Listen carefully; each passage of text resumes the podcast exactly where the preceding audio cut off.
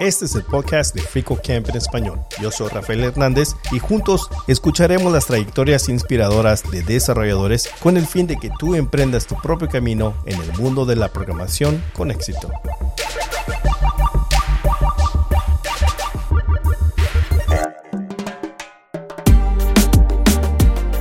Nos vamos a encontrar con mil problemas y la frustración es moneda corriente en desarrollo todo el tiempo y acostúmbrense a la frustración porque es algo que va a aparecer siempre, tipo cuando arrancan, cuando terminan, tipo en todo momento se van a encontrar con eso. Pero no piensen que hay gente que, que está ahí programando sin frustrarse. Todo el mundo se frustra en el proceso.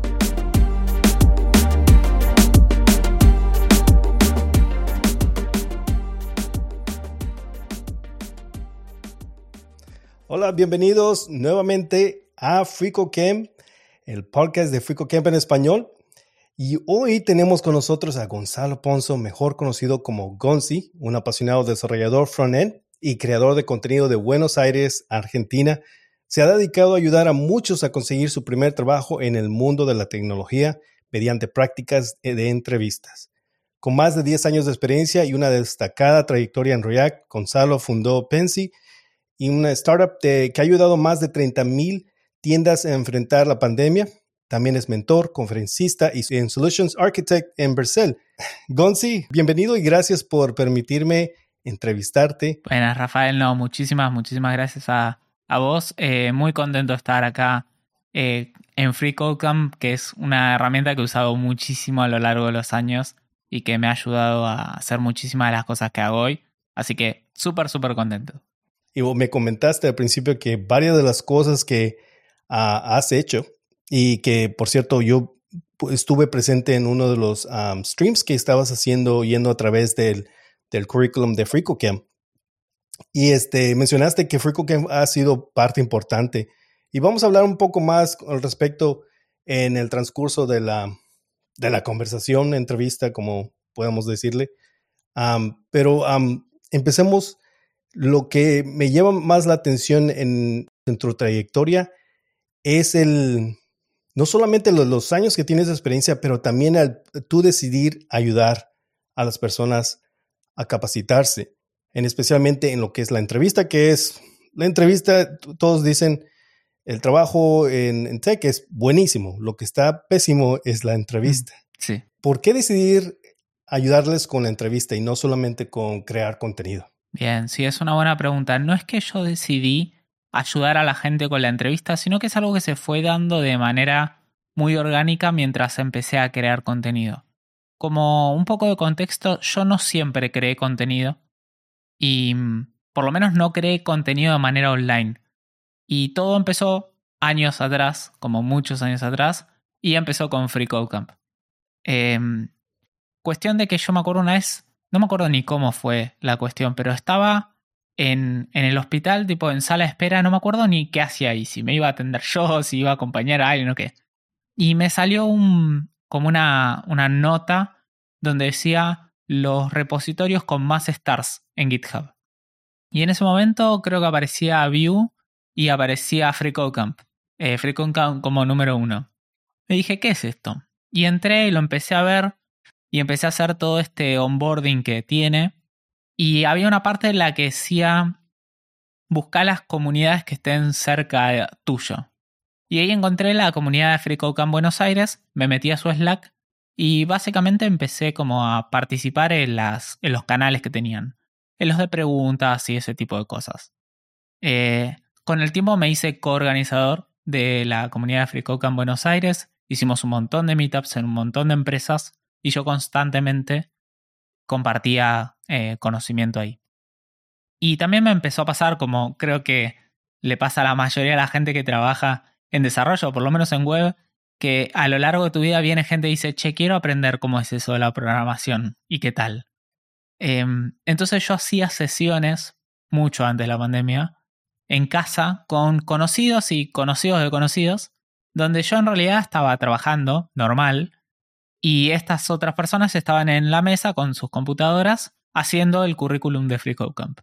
Y si tenían alguna pregunta o había algo que no entendía, simplemente me decían y como que íbamos avanzando. Yo era como simplemente un mentor, no un, un profesor. El contenido lo daba FreeCodeCamp y yo estaba ahí por las dudas nomás. Em, y bueno, después cuando empezó la pandemia y estas clases no se pudieron hacer más, la realidad era que había mucha gente, venían, no sé, cinco, después la persistían dos o tres, después se sumaban dos nuevos, es como que había mucho recambio. Y con la pandemia, como sé que se terminó. Em, yo seguía colaborando en FreeCoca en Buenos Aires, pero tenía ganas de continuar este, esta especie de aprendizaje. Y mm, ahí fue cuando me creé un canal de Twitch y simplemente cuando tenía ganas, cada tanto, prendía en el canal de Twitch y empezaba a hacer cosas. ¿sí? Eh, decía, no sé, hoy vamos a codear tal cosa. Y ahí es como empezó la creación de contenido un poco mutando de lo que originalmente fue dar las clases en casa, en casa con FreeCodeCamp. Interesante. Eh, yo empecé por, por esta área de lo cómo es de que empezaste a ayudar a las personas ah, con la práctica y, comentaste cómo surgió y, eso surgió con FreeCodeCamp. Pero ¿cómo surgió ese amor por programación o cómo te introduciste en programación? Bien. Bueno, en realidad cuando yo era chico, tenía creo que 12 o 13 años, eh, me había bajado el Dreamweaver, el de Adobe, y, y a mí siempre me gustó tipo Photoshop y diseñar y cosas así. Y cuando me bajé Dreamweaver me di cuenta de que podía hacer webs, pero en realidad nunca programé, siempre usaba este como editor visual que tenías en Dreamweaver. Y a los 13 años eh, vendí mi primera página web sin haber tocado una línea de código y después vendí alguna otra y otra, pero medio como que quedó ahí, como que fue, diseñé estas cosas, las vendí y listo. Y después, cuando llegó la hora de tener que elegir qué iba a estudiar después del colegio, me anoté en la carrera de diseño multimedial, que era como si fuese algo así como diseño gráfico, pero más orientado al mundo digital. Y tenía varias materias que eran relacionadas a programación y la mayoría de esas materias eran orientadas a web. Y en su momento tenía tipo Flash y cosas similares, además de JavaScript. Y ahí aprendí que el Dreamweaver no solamente podías hacer las cosas de manera visual, sino que también eh, podías hacer las cosas con código. Y la verdad que durante la facultad no me gustó mucho la programación y cuando terminé se me ocurrieron algunas ideas para hacer así aplicaciones o cosas. Y dije, che, podría usar esto de programación para hacer esto. Entonces, recién ahí cuando vi las cosas que, que las cosas que yo quería hacer se podían hacer mediante programación, recién ahí me empezó a gustar y me empecé a entender un poco a qué iba y empecé a profundizar para meterme más. ¿Qué más eh, puedes tú decir que influyó en lo que ahora eres, como digamos, en este rol más definido que tienes? tú tomaste algo más como la graphic design o multimedia, que se podría dar muchos otras, otros caminos, digamos, pero tomaste lo que es más web. Sí. Eh, pasaron dos cosas. Una es que yo siempre fui como más apasionado por el lado del diseño, o sea, yo siempre decidí estudiar esta carrera por el diseño, o sea, era como, bueno, mi trabajo va a ser usar Photoshop y ya. Y en el medio encontré eh, lo que es desarrollo y web. Entonces como que lo orienté más para ese lado. Yo no soy una persona que piense mucho o muy inteligente, sino que solamente me gusta diseñar cosas. Entonces me quedé con el lado de los espejitos de colores que hacemos en el frontend. Y mm, en todo esto que yo contaba de que se me ocurrió hacer esta primera aplicación y desarrollarla y todo, la, desarrollé y la diseñé en Flash. Tipo, mis primeras aplicaciones que vendí fueron en Flash. Y mm, una vez que terminé de hacerlas y dije, bueno, vamos a hacer alguna otra cosa más para practicar, eh, dije, y bueno, ¿qué me interesa? ¿Qué me gusta? Y decidí hacer aplicaciones con mapas. Y en su momento la API de Google Maps estaba en ActionScript 3, por ende Flash. Y cuando dije, bueno, vamos a empezar a probar a hacer una aplicación con Flash, la deprecaron y la movieron a JavaScript. Entonces dije, bueno, vamos a aprender JavaScript, así puedo hacer una aplicación con mapas. Y resulta que ahí me di cuenta de que JavaScript era como la parte que yo nunca había tocado de todo lo web que había hecho a lo largo de, de mi vida. Entonces fue como, che, además de todas estas cosas que yo había diseñado, podemos hacer que las cosas se muevan, que sean interactivas. Y ahí fue donde junté las dos cosas y decidí cómo orientarme más al frontend. Yo nunca fui una persona que sepa muchos lenguajes, que sea muchas, sepa muchas tecnologías. Lo mío siempre fue bastante enfocado y bastante limitado. Eh, pero es lo que me gusta.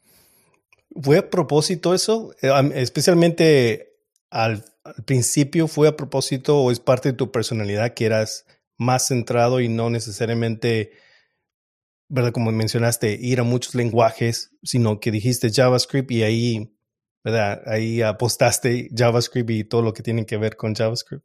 Intenté de aprender algunas cosas en el medio, pero nunca me fue muy bien. Como que siempre una vez que aprendía algo me empezaba a sentir cómodo, podía seguir expandiendo y aprendiendo acerca del tema, pero como que no le solía encontrar mucha necesidad a saber tantas cosas. Por ejemplo, cuando empecé a hacer algo de full stack, digamos, aprendí Node.js y podía hacer un server, podía hacer algo, podía ser completo de punta a punta algo como pasó con Pensy, pero no encontraba mucho la necesidad de decir, voy a aprender otros lenguajes para eventualmente hacer otras cosas. Es como que, bueno, ahora ya tengo las herramientas que me permiten a mí hacer un producto completo.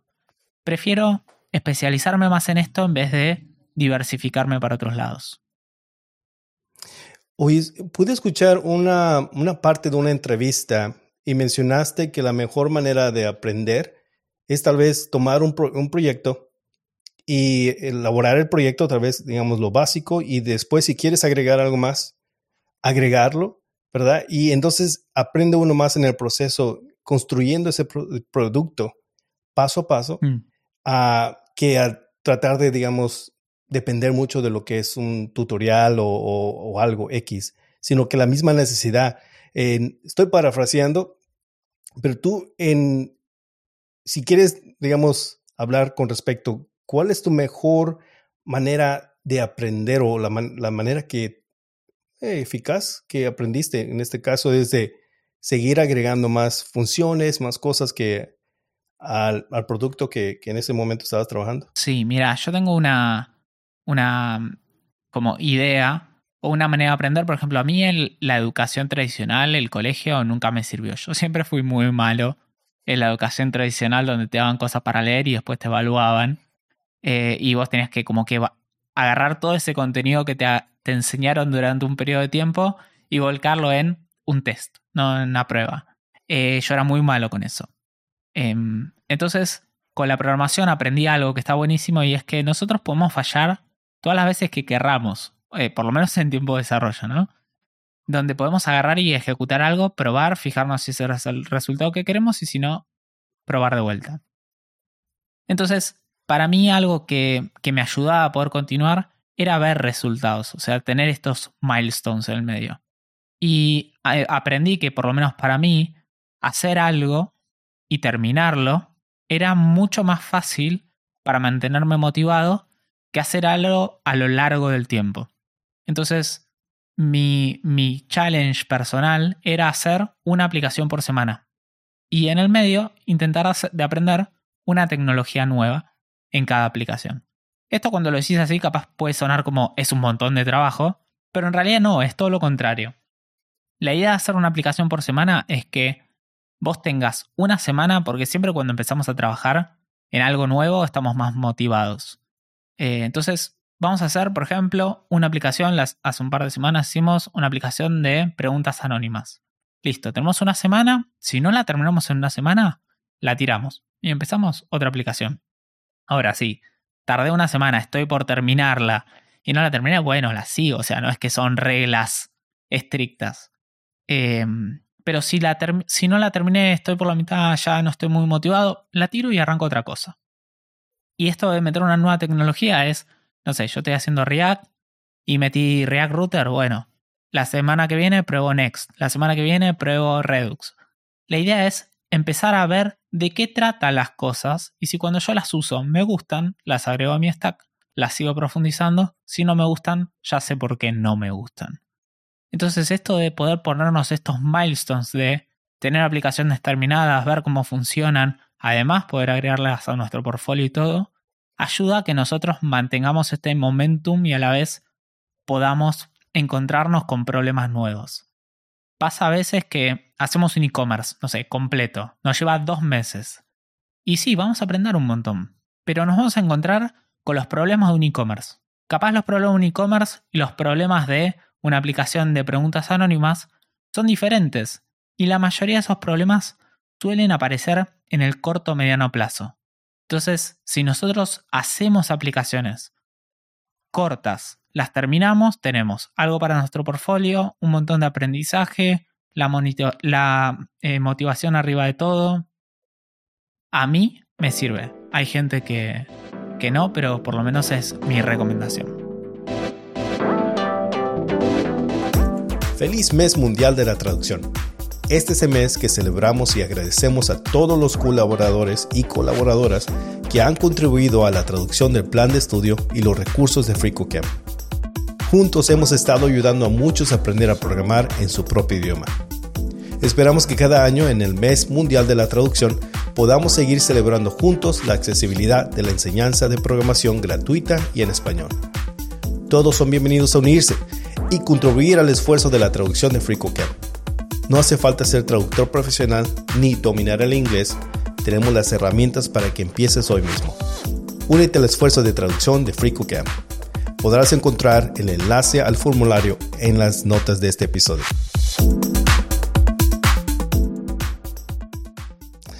Creo que algo que, que estuve escuchando en lo que comentaste es de no ser rígido con uno mismo, porque creo en lo personal me pasó mucho es de que si no, no salía, que puede ser que sea positivo, si, si eh, enfrenté obstáculos, querer que trabaje y no necesariamente darse un tiempo, como dicen, caminar y, pensar un poquito, tomar un aire y regresar después. creo que muchos enfrentan estos errores o obstáculos y son muy rígidos o muy les llega muy fuerte que tal vez puedan, ¿verdad? Decir, esto no es para mí, o frustrarse en, manera de que ya no quieren seguir haciéndolo, e, ese proyecto. Y, la manera que estás explicando es, si no trabaja, ¿qué? Agarra otro. El poder seguir motivándote de que hay otras maneras de hacerlo y, si no funciona eso, otro día será, pero tomar otro proyecto que te puede dar ese ánimo cuando lo llegas a terminar que, estoy en buen acuerdo contigo. Entonces, es tal vez una manera de disciplina también de saber de que, especialmente cuando es un proyecto donde uno está practicando y aprendiendo, tiene que ser uno menos estricto con uno mismo. Sí. Um, unas cosas con eso. Eh, tampoco es que poner, nos encontramos con una barrera, la dejamos y empezamos con otra cosa. O sea, nos vamos a encontrar con mil problemas y la frustración es moneda corriente en desarrollo todo el tiempo. Y cosas muy importantes a tomar en cuenta es, entren a comunidades como las de Freecode Campus, que como hice yo en su momento, las más cercanas a ustedes, para conseguir apoyo. O sea, va a ser lógico que se encuentren con, con frustración y problemas. El tema es que las puedan resolver. Vayan a comunidades, hagan sus preguntas, pónganse en contacto con gente y, y acostúmbrense a la frustración porque es algo que va a aparecer siempre, tipo cuando arrancan, cuando terminan, tipo, en todo momento se van a encontrar con eso. Y mm, si lo necesitan, si son personas capaz que la frustración los afecta mucho, son personas con ansiedad o similares, también busquen ayuda profesional que los ayuden a poder avanzar por todo el proceso. Pero no piensen que hay gente que, que está ahí programando sin frustrarse. Todo el mundo se frustra en el proceso. Algo de que quiero agregar allí es de que antes era muy popular o la manera que se creaban los ah, cursos de video, pensar que los que están creando esos cursos escribían código perfecto. Entonces hubo un tiempo donde los creadores de, contenido ah, fueron honestos y, dejaban partes donde cometían errores, escribían o tenían un bug y, con el propósito de poder decir, nosotros también cometemos errores y no todo es perfecto. Entonces, eh, esa es otra de las cosas que veo que pensar que todos, no, no importa la experiencia, van a, van a enfrentar problemas, bugs, que pueden ser bien simples como un, espacio o semicolon que, que le falta. Este, hablando más de lo que es el proyecto, ¿cómo, ¿cómo surgió este startup, especialmente en la pandemia? Sí, bueno, Pensy fue una de estas aplicaciones que yo decía hacer una aplicación por semana.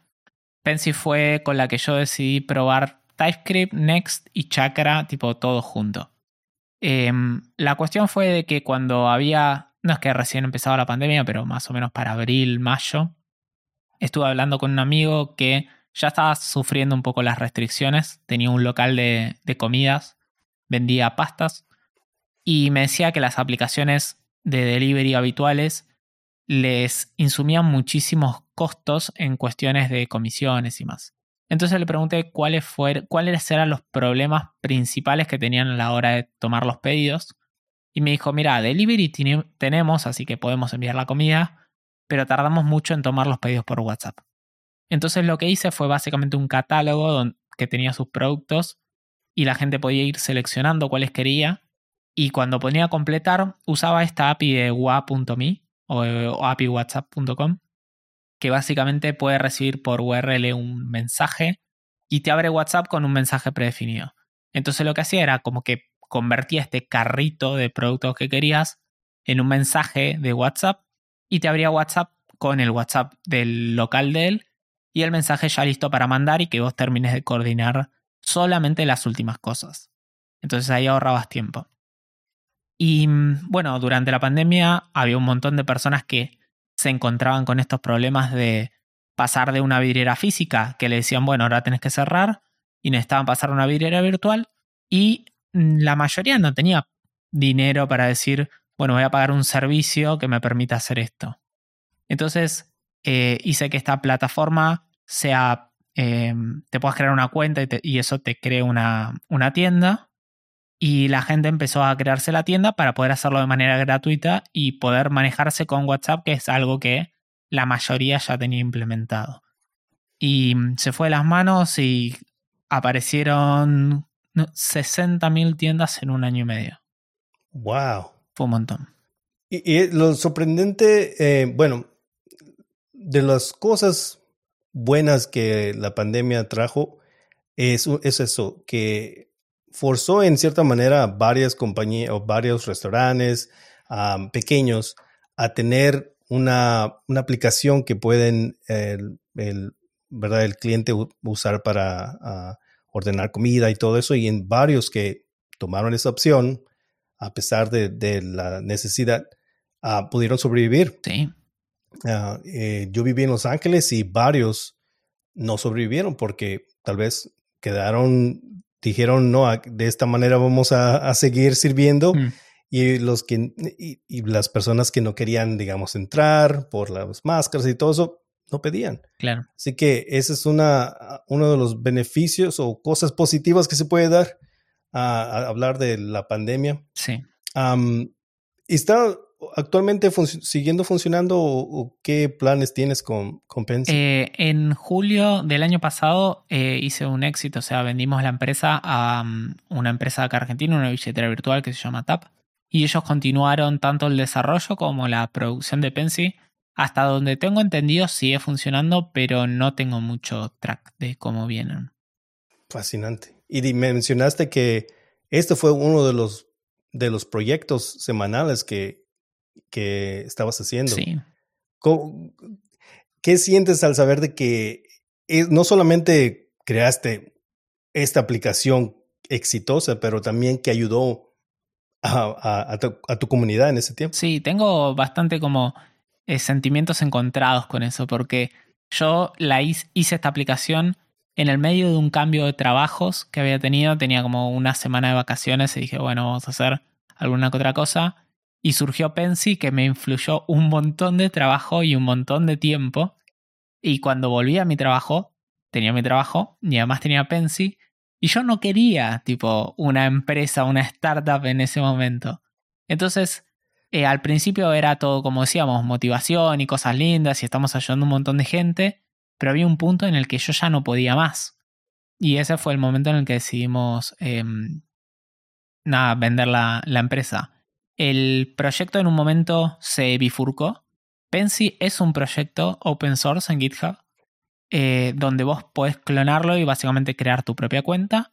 Y después en un momento eh, forqueamos para cuando lo hicimos multitienda. Y empezó a tener tipo estos em, features de, de comercial pero la gente todavía puede ir al repo de Pensy, clonarlo y usarlo. Sigue siendo open source. Fascinante. Es, interesante que no, no era tu intención. No. no. era tu intención y eso mismo te, te forzó a hacer algo que no, no querías, pero que en cierta manera también te, me imagino que te ayudó a, a crecer en, en, lo que es un startup no es algo fácil, no. Es... Me ayudó a conseguir mi trabajo actual, eh, me ayudó a aprender Next, que es lo que uso hoy en día a día y también por lo que conseguí trabajo. Aprendí a hacer cosas de infraestructura, o sea, aprendí millones, millones de cosas de problemas que te encontrás si tenés una startup. Si no las tenés, no. Empezamos a tener, no sé, problemas de, de la cantidad de lecturas que teníamos en Firebase y tuvimos que migrar a Mongo cuando ya tenemos 1500 tiendas activas y es como, bueno, ¿y cómo hacemos para hacer una migración de base de datos, no perder datos en el medio? Eh, y era yo solo y es como, bueno, em, nos empezamos a encontrar con un montón de problemas que me enseñaron un montón de cosas. Y pude ver que hubo una, una reportera que hizo un, escribió un artículo en, el periódico en ese tiempo. me imagino que eso fue grande, en, especialmente porque fue en el momento que en todas partes del mundo todos estaban asustados en lo, que es economía, ¿verdad? Por ¿Cómo lo vamos a hacer? Esta, gente aquí, yo estaba en Los Ángeles, peleaban porque quitaran las restricciones de poder gente entrar, porque entonces, ¿cómo se iban a sostener? A sostener? Claro. Entonces, ¿cómo fue esa experiencia? No sé si te contactaron o fue sorpresa que, que ese, ese, artículo estaba en, el periódico. Sí, salió en, varios lugares, eh, tipo en radios y, periódicos de acá de la zona. No, fue la primera vez que me, que, que me habían contactado por Pensy. Había algunas aplicaciones que yo hice, pero más de chico, estuvieron también en la tele, en la radio, en el diario la primera vez que me pasó que algo que hice yo estuvo en la, tele, en la radio del diario, fue una locura para mí. Eh, en esta, obviamente, yo me puse súper contento, pero no me impactó capaz tanto como lo había hecho la primera vez. Eh, pero sí, está, está buenísimo. Lo que más me costó, y esto es, algo que siempre cuento y la gente dice, no lo puedo creer, es que mm, al Pensi ser gratuito, la gente se podía crear la tienda gratuita. Yo a veces iba a los locales, cuando recién estaba empezando, le decía, toma, entra acá, créate la cuenta y esto que, que vos tenés que migrar a una vidriera virtual, lo puedes hacer gratis, no tenés que poner tarjeta, nada. Y la gente me decía, no, eh, porque algo me querés vender y por algún lado querés, hay alguna trampa y esto, y la gente terminaba pagando un montón de plata por servicios similares, eh, discutiblemente peores, eh, pero, pero la gente no, no me creía cuando yo le decía que era gratis. Entonces, uno de los grandes problemas que tuvimos de adopción al principio de Pensy es porque la gente no nos quería porque éramos gratis.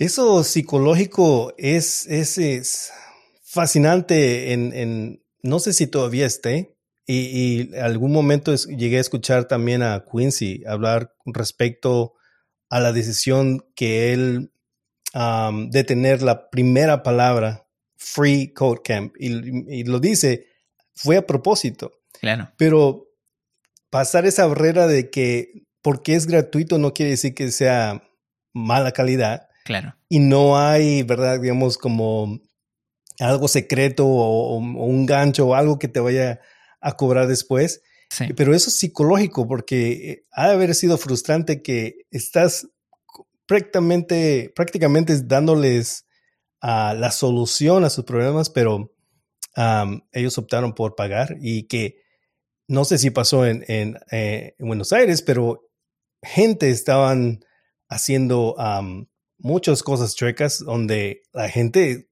prácticamente de desesperación pagaban a ya sea personas a hacer páginas o X y, y, se iban con el dinero. Así que...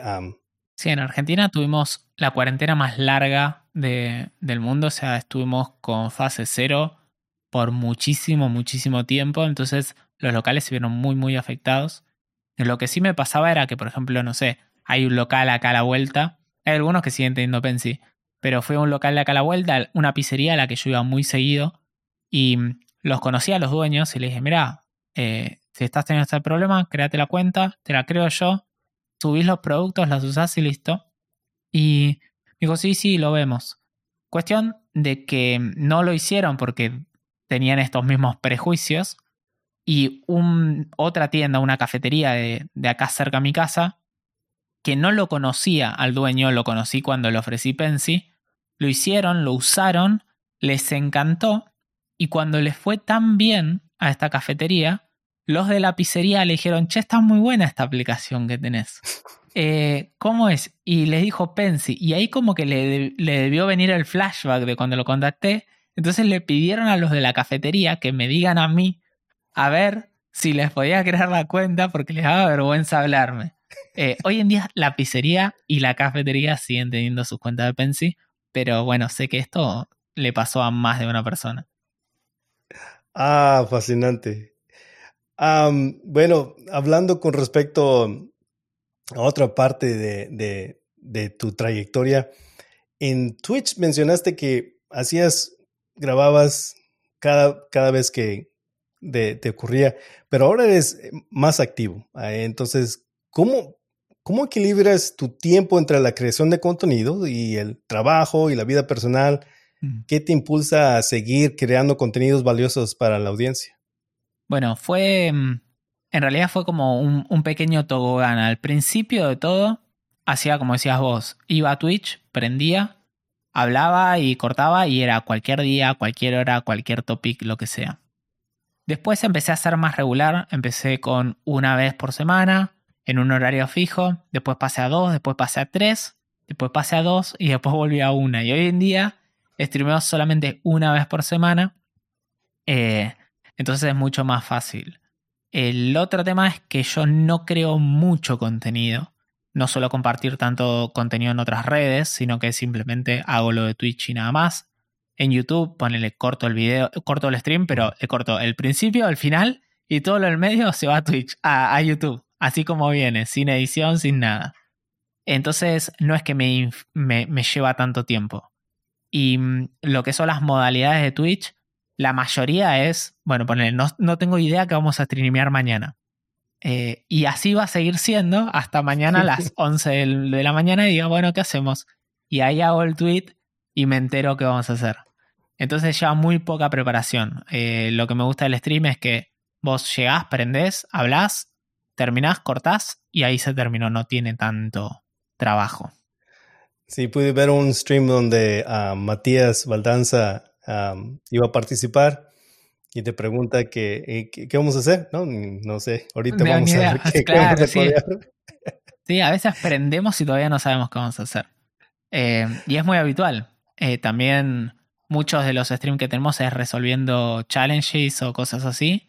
Y mm, pongo en, Twitter, che, hoy vamos a hacer un, un challenge de, no sé, Next y, TypeScript. Y hasta un ratito antes, ni idea qué challenge vamos a hacer. En, esos eh, um, streams, ¿has entrevistado y colaborado con algunas figuras eh, influyentes en, en, la tecnología. Has entrevistado a, Cassie Williams, a Dan Brambot, eh, varios. Sí. Eh, ¿cómo, surgió esa idea y cómo, ¿verdad? cómo han sido esas conversaciones con ellos? ¿Qué es lo que has, este, tu experiencia entrevistando a, estas, a esas personas que en cierta manera tienen impacto en la tecnología? Sí, mira, la verdad, la mayoría de las veces tuve mucha más suerte de la que esperaba tener eh, por ejemplo, cuando entrevistamos a Cassie Williams, yo frecuentaba su stream y un día dijimos eh, en un hilo de tweets que estábamos intercambiando, che, algún día tendrías que venir al stream, dale. Y le hablo por privado, che, ¿querés la semana que viene? Bueno, dale. Y ahí, como que ya está. Eh, con Kenzie 2 pasó lo mismo. Eh, con Dan Abramov fue muy bueno porque alguien vio un tweet en el que Dan dijo, che, quiero pasar por un proceso de entrevista. Y alguien le dijo, le comentó y le puso, Gonzi hace proceso de entrevista. Y ahí fui y le dije, bueno, dale, ¿querés venir la semana que viene? Bueno, dale. Y ahí salió la entrevista con Dan. Después tuvimos, sí, un montón. Bueno, con, con también estuvimos charlando y, vino y me mostró lo del Tetris Stack. Em, con Misko Hebri, que es el creador de, Angular, cuando él empezó a trabajar en Quick, eh, hizo un tweet acerca de qué creadores de contenido consideras que pueden eh, compartir contenido Quick. Y le pasaron mi perfil y él me habló y coordinamos y también vino. Así que la mayoría de las veces fue como, ¿venís? Y bueno, dale, listo. Fin del problema. Veo que eres no solamente activo en lo que es en, Twitch, pero actualmente estás en conferencias, has, has, tenido algunas conferencias, has participado y veo que también es muy ameno ver eh, la comunidad que está creciendo y que hay una unidad entre ustedes. esa, me imagino que es muy diferente a lo que era 10 años, tal vez 5 años, a poder no solamente ejercer una profesión que, ofrece mucho, pero en, estos, en, esta etapa se ve que también uno puede disfrutar de conocer, ¿verdad? Tener esa facilidad de poder entrevistar a alguien como Cassie o, o Kenzie Dodds. Eh, ¿Cómo ha sido esa experiencia para ti? Poder tener, ¿verdad? La comunidad cerca y, amigos tal vez que, que, puedes frecuentar, ver. Sí, pasé las dos partes que decís vos. Eh, cuando era em, coorganizador en Free en Buenos Aires, eh, casi 10 años atrás, eh, organizábamos meetups de manera mensual. Pedíamos el espacio a alguna empresa, conseguíamos speakers, venían y eran meetups. Sí, conocíamos gente, pero en un entorno bastante profesional. En su momento, cuando creé mi comunidad, básicamente creé el Discord para avisarle a la gente cuándo iba a aprender stream. Y resulta que el Discord empezó a crecer un montón y se armó una, comunidad muy linda. Em empecé a hacer juntadas diferentes. Eh, por ejemplo, todos los sábados vamos a jugar al fútbol con gente de la comunidad. Hay un canal de fútbol y cualquiera que está en el Discord dice, che, mira, esto me gusta. ¿Me puedo jugar el sábado que viene? Sí, venite. Y no hay como restricciones. Es, ¿querés venir a jugar? Venís a jugar. Y después de ir a jugar al fútbol, solemos ir a algún lado a comer. Entonces, si quieres venir a comer o a charlar o a lo que sea, puedes venir y listo. También cada, no sé, mes y medio, cosas así, eh, nos juntamos y decimos, vamos a ir a tal lugar a hablar. Listo. O va a haber tal evento, bueno, vamos y nos juntamos en tal evento. Entonces, la comunidad se automaneja y, y es muy cerca porque no es que hay algo en el medio que nos impide hablar están los canales, charlamos, nos juntamos frecuentemente, entonces cualquier persona puede, puede entrar. No suelo dar tantas charlas, em, pero cada tanto sí voy a conferencias o, participo. Y mm, lo que pasa es que en las provincias que hay, que hay acá hay un montón de gente que capaz mira el contenido. Entonces cuando vamos a la charla nos encontramos con un montón de gente y, tener ese vínculo está buenísimo porque venís caminando así, te encontrás a alguien y me decís, me dice, ¿vos sos Gonzi? Y le digo, sí. Y me dice, yo soy, no sé, Alan JPG de, de, de Discord. Y nosotros hablábamos un montón, entonces de repente le podés poner cara a esas personas que, que tanto hablaste que no tenías ni idea cómo eran o de dónde eran o que te las ibas a encontrar. Suena fabuloso. Realmente eh, las pocas fotos, fotos que he podido ver, eh, siento que ese es un buen tiempo. Es podría decir que es la edad de oro en este, en este tiempo donde uh, uno que ejerce y especialmente que crean contenido pueden estar estableciendo esa comunidad fuerte entre ustedes. Así que es, es muy bonito ver. Eh, ¿Cómo surgió esa iniciativa de organizar un evento en Streams para tener ese puente entre las empresas y demandantes de empleos? Especialmente una reciente que, que organizaste, que pudiste recurrir fondos para una cancha de fútbol que, que tú frecuentas. Sí. El tema de la creación de contenido orientado a esto que se llama last mile, que es gente que tiene el conocimiento pero que todavía no está encontrando ese primer trabajo, también se dio de manera medio orgánica. Cuando yo empecé con los streams, prendía y hacía cosas, eh, hacía alguna que otra aplicación o cosas similares. Y acá hay una empresa muy grande, se llama Mercado Libre, en la que mucha gente quiere trabajar. Entonces muchas de las preguntas que mandaban por Discord o que mandaban en Twitch era si podíamos ayudarlos con la resolución del challenge de frontend para entrar a Mercado Libre. Entonces un día hice el tweet un rato antes y dije, bueno, hoy vamos a resolver el challenge de frontend de Mercado Libre en el stream. Que siempre los resolvemos a medias, o sea, de todas las especificaciones que tienen, agarramos las más fáciles y las resolvemos para que se entienda la idea, pero no arruinemos el challenge. Y alguien de Mercado Libre agarró el tweet mío y lo retuiteó y puso, cualquier persona que resuelva el challenge que Gonzi va a resolver hoy en vivo puede aplicar a Mercado Libre. Eh, porque el challenge era público en parte y ellos estaban buscando, tenían un montón de búsquedas abiertas. Entonces eso hizo que haya una media en ese stream mucho más alta que en el resto.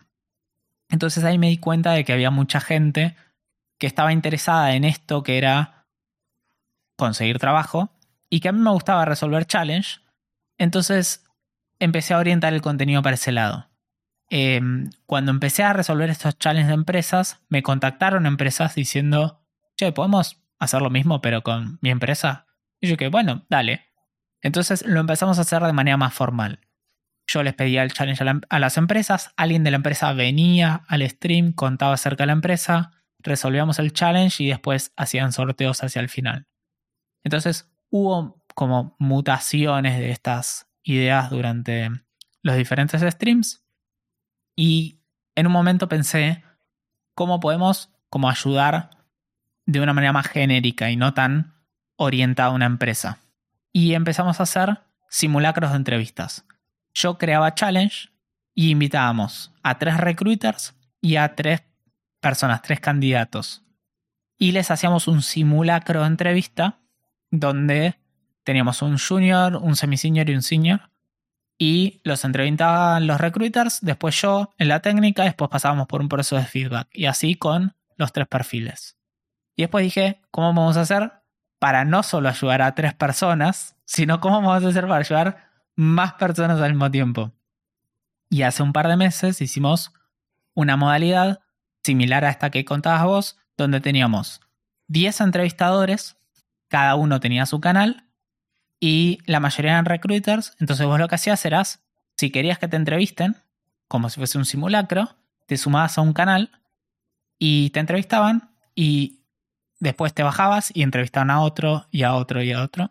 Entonces después dijimos, cómo podemos hacer para ayudar a más gente. E hicimos otro stream con 21 entrevistadores de diferentes áreas. Teníamos recruiter, data, backend, frontend, diseño, producto, eh, muchísimas cosas más. Y conseguimos sponsors y los sponsors pagaban para juntar fondos para armar una cancha de básquet de un club que está cerca de mi casa, que es donde yo básicamente crecí y están haciendo esta obra muy grande. Entonces, ayudamos al club y ayudamos a las personas que estaban en búsqueda de trabajo. Entrevistaron a más de 200 personas a lo largo de dos horas. ¡Wow! Un montón. 200, de menos de dos horas.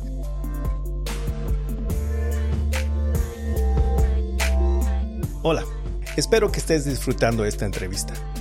Quiero aprovechar esta pausa para compartir contigo otros recursos que FricoChem también tiene para ti en español. En nuestra publicación en español encontrarás más de 400 artículos, tutoriales y manuales traducidos que cubren conceptos fundamentales de Python, JavaScript, Java, Linux y muchos otros que te ayudarán en tu aprendizaje continuo. Pero si estás buscando videocursos completos para aprender construyendo proyectos de práctica, visita nuestro canal de FreeCodeCamp en español en YouTube. Ahí encontrarás videocursos completos que suman más de 40 horas de práctica construyendo proyectos paso a paso para aprender Python, JavaScript, React, Node.js y más. Todos los enlaces de estos recursos gratuitos y otros los encontrarás en las notas de este episodio.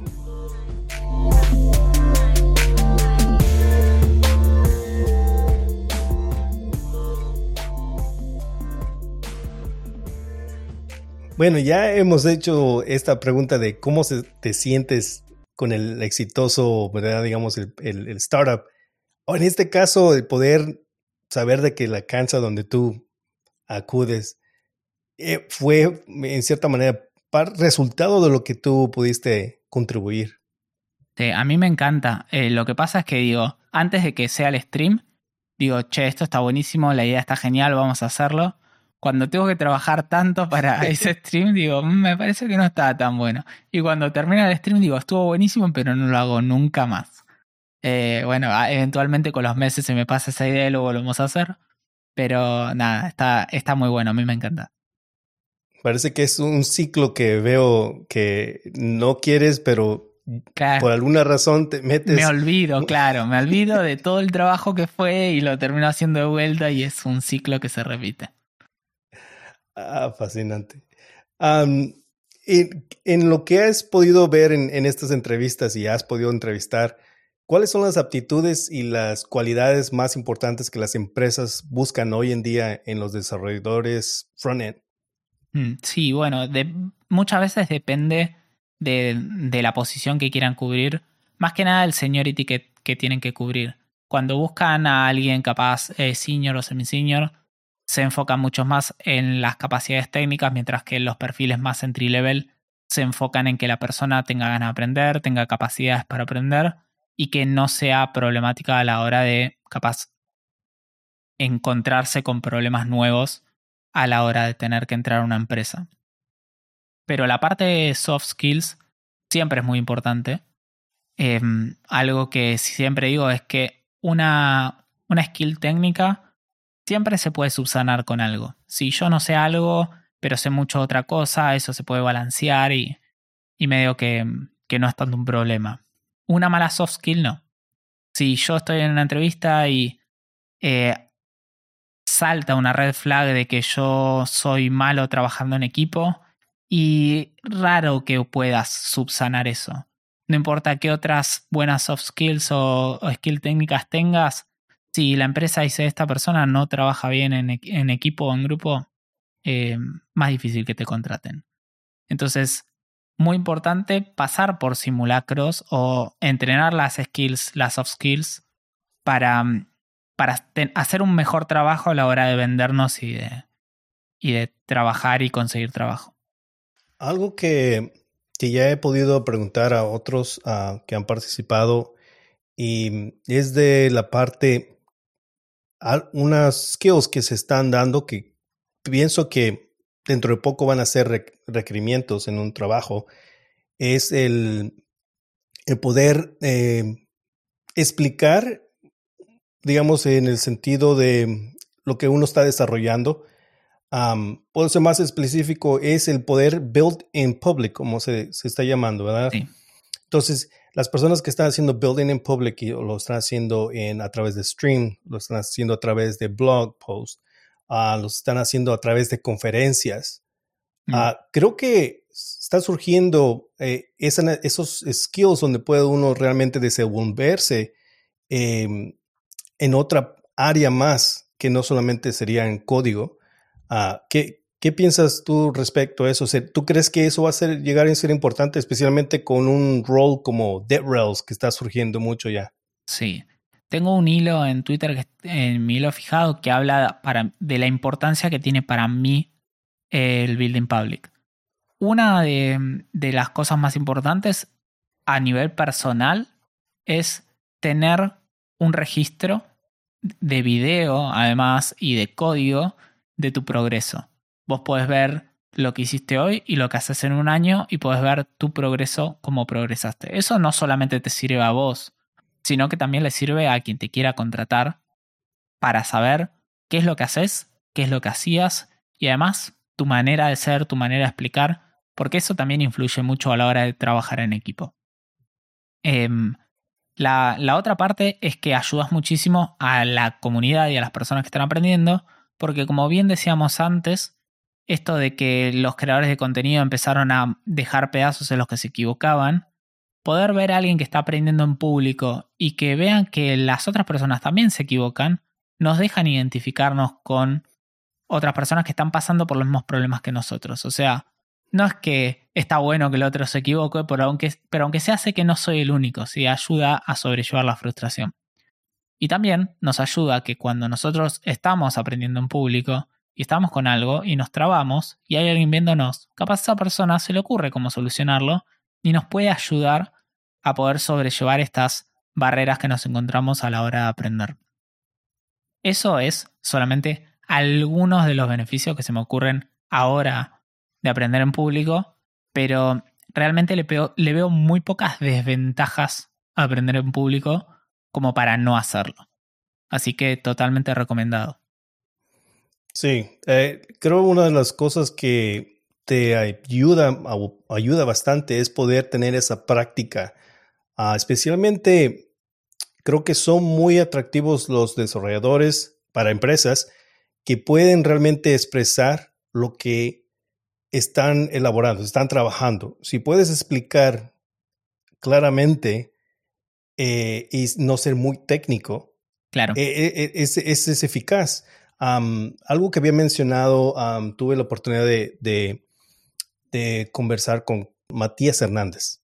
Matías Hernández Ah, mencionó de que el, poder crear contenido, explicarlo a, alguien que no sabe la programación, ayuda también a poder ah, explicarlo a los clientes, a las personas que no son técnicas. Y eso creo que es un área que uno puede tener la posibilidad ahora de hacerlo, practicarlo y no esperar hasta que, ¿verdad?, adquiera un trabajo para poder tener esa práctica. Es, es, es 100%. También está el patito de goma, ¿sí? Para quienes no conozcan, si ustedes le da... En realidad, eh, con esto de aprender en público, si les da vergüenza, no prende la cámara. Se ponen otro tag en Twitch y nadie sabe quiénes son. Pero imagínense que no se animan, por el motivo que quieran. Eh, pueden hacer esto mismo sin prender el stream. Se imaginan que tienen a alguien enfrente, que están hablando con alguien, se ponen una taza de café adelante, piensan que es una audiencia, y codean y listo. Pero como, como bien decís, hablar con alguien, o sea, explicar el proceso, ayuda en un montón de maneras. Una es, estamos poniendo en palabras el problema que tenemos y a veces eso nos ayuda a nosotros a pensar una misma solución. Y eso está probadísimo. La, la teoría se llama la teoría del patito goma. Creo que ese es el nombre real. No sé si es el nombre real, pero creo que sí. Si lo buscan así, le va a aparecer. Eh, y está muy bueno. Y si ustedes están en una entrevista de live coding, como la que hay muchas, donde ustedes van a estar codeando con alguien que va a estar muteado, sin cámara, de fondo, mirando lo que hacen ustedes, que ustedes vayan narrando lo que están haciendo, no solamente les va a ayudar a ustedes, sino que le va a sumar muchísimos puntos durante el proceso de entrevistas. Sí, sí, sí. ¿Tienes algún consejo para los aspirantes desarrolladores ah, sobre cómo mantenerse motivados y mejorar continuamente sus habilidades? Sí, para mí es el ejemplo de hacer una aplicación por semana con esto de no tener reglas fijas. O sea, ¿qué significa no tener reglas fijas? Si esta semana hiciste una aplicación y la semana que viene no querés, no la haces. O sea, vas la semana que viene o en un mes y haces otra. Y mantener estas aplicaciones muy sencillas, ¿sí? No significa que tienes que hacer una aplicación en una semana. Si haces una aplicación y la terminas en un día, sirve igual. Es mantener la motivación alta por tener un, un objetivo a corto plazo. O sea, algo que vos decís, che, si yo me pongo un par de horas, lo termino. ¿Sí? Entonces no es lo mismo que decir, tengo que hacer esto que me va a tardar un mes. ¿Sí? Que tengo la vara súper lejos. Es, che, yo me pongo un rato con esto, eh, le doy y lo termino. Sí, pónganse milestone, pónganse metas cercanas. Perfecto. ¿Algo más que quieras cerrar? y, ya que hemos prácticamente cubierto todas las áreas, creo que has tenido highlights, como se dice en inglés, mm. de, de tu trayectoria. No, la verdad no mucho. O sea, algo que sí les recomiendo a todo el mundo que mm, la pregunta que más me hacen es ¿cómo empiezo honesto programación y yo siempre pongo el disclaimer de que yo todo lo que sé es del ambiente web, entonces siempre les digo, bueno, vayan primero a ver qué es lo que quieren hacer. Descubran cuál es la rama con la que se quieren meter. Si quieren hacer web, vayan a FreeCodeCamp y hagan el path. Por lo menos las primeras dos certificaciones. No me acuerdo muy bien el currículum nuevo, pero todavía sigue siendo el uno Responsive Web Design. El segundo es, ahora se llama Visual Apply Design. Está el, Responsive Web Design, está JavaScript, eh, Algorithms y luego están librerías. Claro, yo siempre digo, hagan el primero, el de Responsive Web Design, después hagan el JavaScript Algorithms y Data Structures, creo que se llama. Em, esos dos son clave. Después, cuando llegan al tercero, ustedes creo que van a tener el conocimiento necesario como para optar por dos caminos. O siguen las certificaciones, o siguen el conocimiento por el lado que quieren, o se dedican a, vamos a meterle a hacer proyectos portfolio y aplicar para un trabajo.